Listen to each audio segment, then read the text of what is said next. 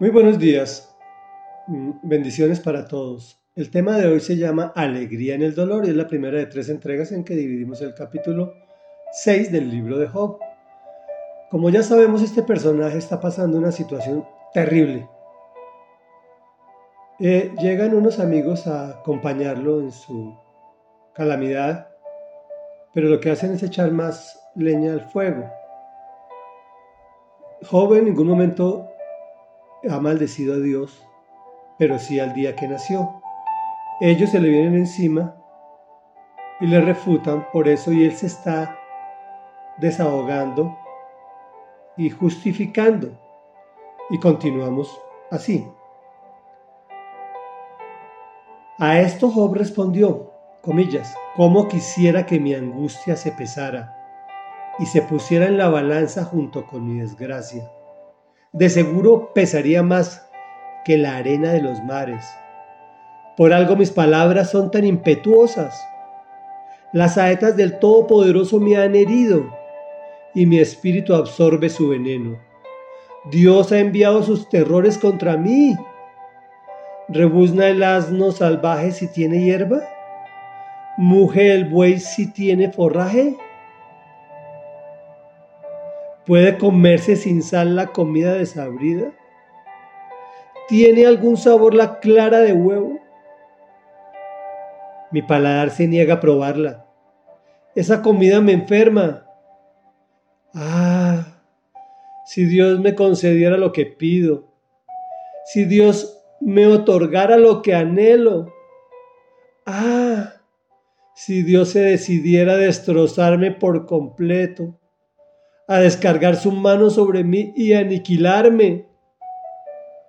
Aún así me quedaría este consuelo, esta alegría en medio de mi implacable dolor, el no haber negado las palabras del Dios Santo. Comentario. Estamos viendo un hombre en una situación terrible en su desahogo, Job abre su corazón sobre su dolor. Y además dice que quiere morir. Si mi angustia se pesara junto con mi desgracia, pesaría más que las arenas de los mares. Y por algo digo estas cosas tan impetuosas. ¿Cuántas veces nosotros no hemos querido morir y pedirle al Señor que nos lleve de una vez?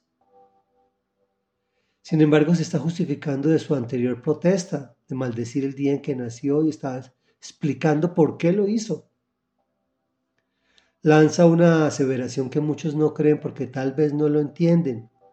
¿El Todopoderoso me ha herido? ¿Dios ha enviado sus terrores contra mí? Me preguntan, ¿el Señor inflige o permite que se castigue? La respuesta es como ya lo he dicho varias veces, sí y tiene dos causas. Uno, la prueba, es el caso de Job. Y dos, el castigo, cuando actuamos contra su palabra. Lo podemos apreciar cuando instiga a Satanás a probar a Job. Este es el primer caso. Y cuando no preserva la vida de los hijos de Job. Podemos sospechar que es el segundo caso. Normalmente la cultura de aquel tiempo se escribía afirmando y después negando los los contrarios.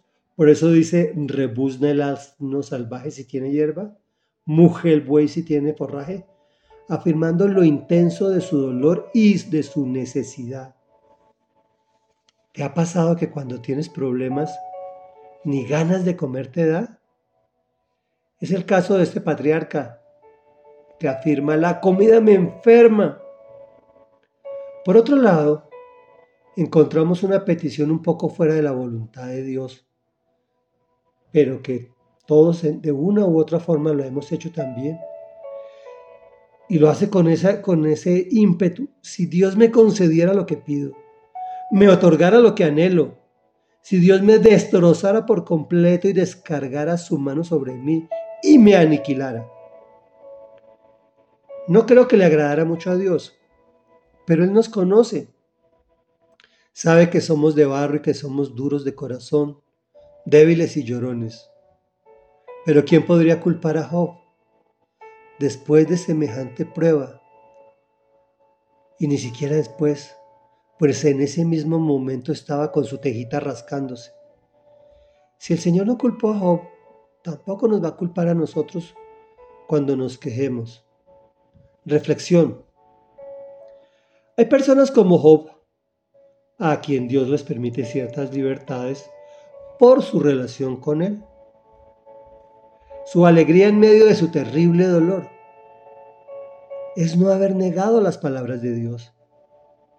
Tengamos una relación estrecha con el Padre por intermedio del Hijo, para que en los momentos de prueba que todos tendremos, tuvimos o tendremos en el futuro, para que en esos momentos podamos ser escuchados aunque digamos cosas que le molesten al Señor, pero sobre todo, en especial, no negarlo a Él. Oremos. Amado Padre nuestro que estás en el cielo, santo, santo y santo, hoy reconocemos tu poder y tu amor sobre nosotros. Sabemos que esta vida da muchas vueltas cuando hoy estamos arriba, otros están abajo y cuando otros están abajo nosotros estaremos arriba. Nuestra petición de hoy, amado Rey Dios, es que tengamos ese consuelo, que tengamos esa alegría en medio de nuestro dolor, el no haberte negado, mi amado Rey Dios.